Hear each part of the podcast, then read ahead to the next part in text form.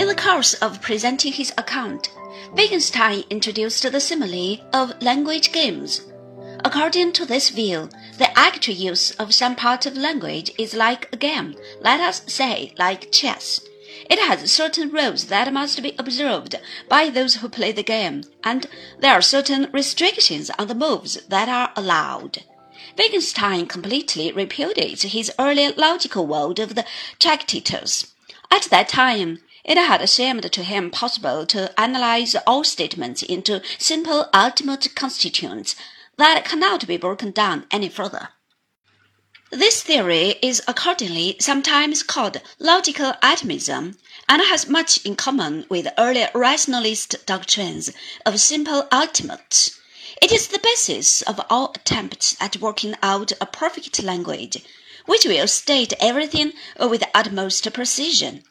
The later Wittgenstein denies that such a language can be constructed we can never eliminate confusion completely.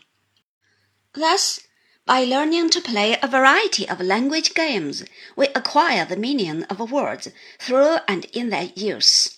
Another way in which this is sometimes put speaks of our learning the grammar or logic of a word, a technical phrase that has gained widespread currency in linguistic analysis.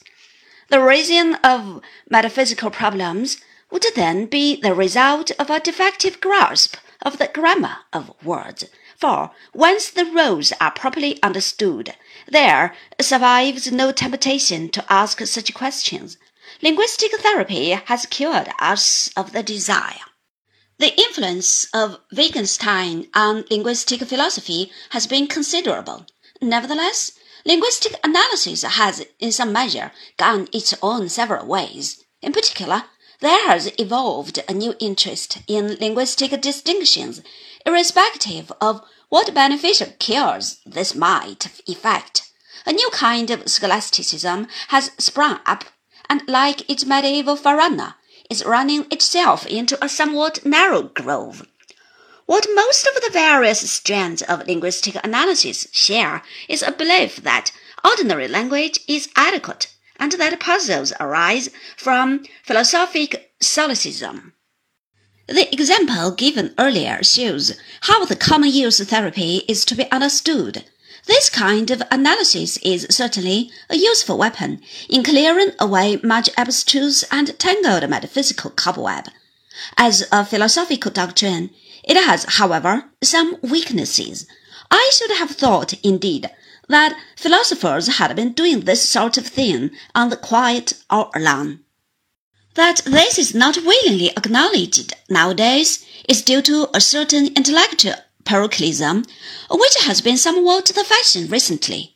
A more serious matter is the enthronement of ordinary language as an arbiter in all disputes. It does not seem at all clear to me that ordinary language could not itself be seriously confused.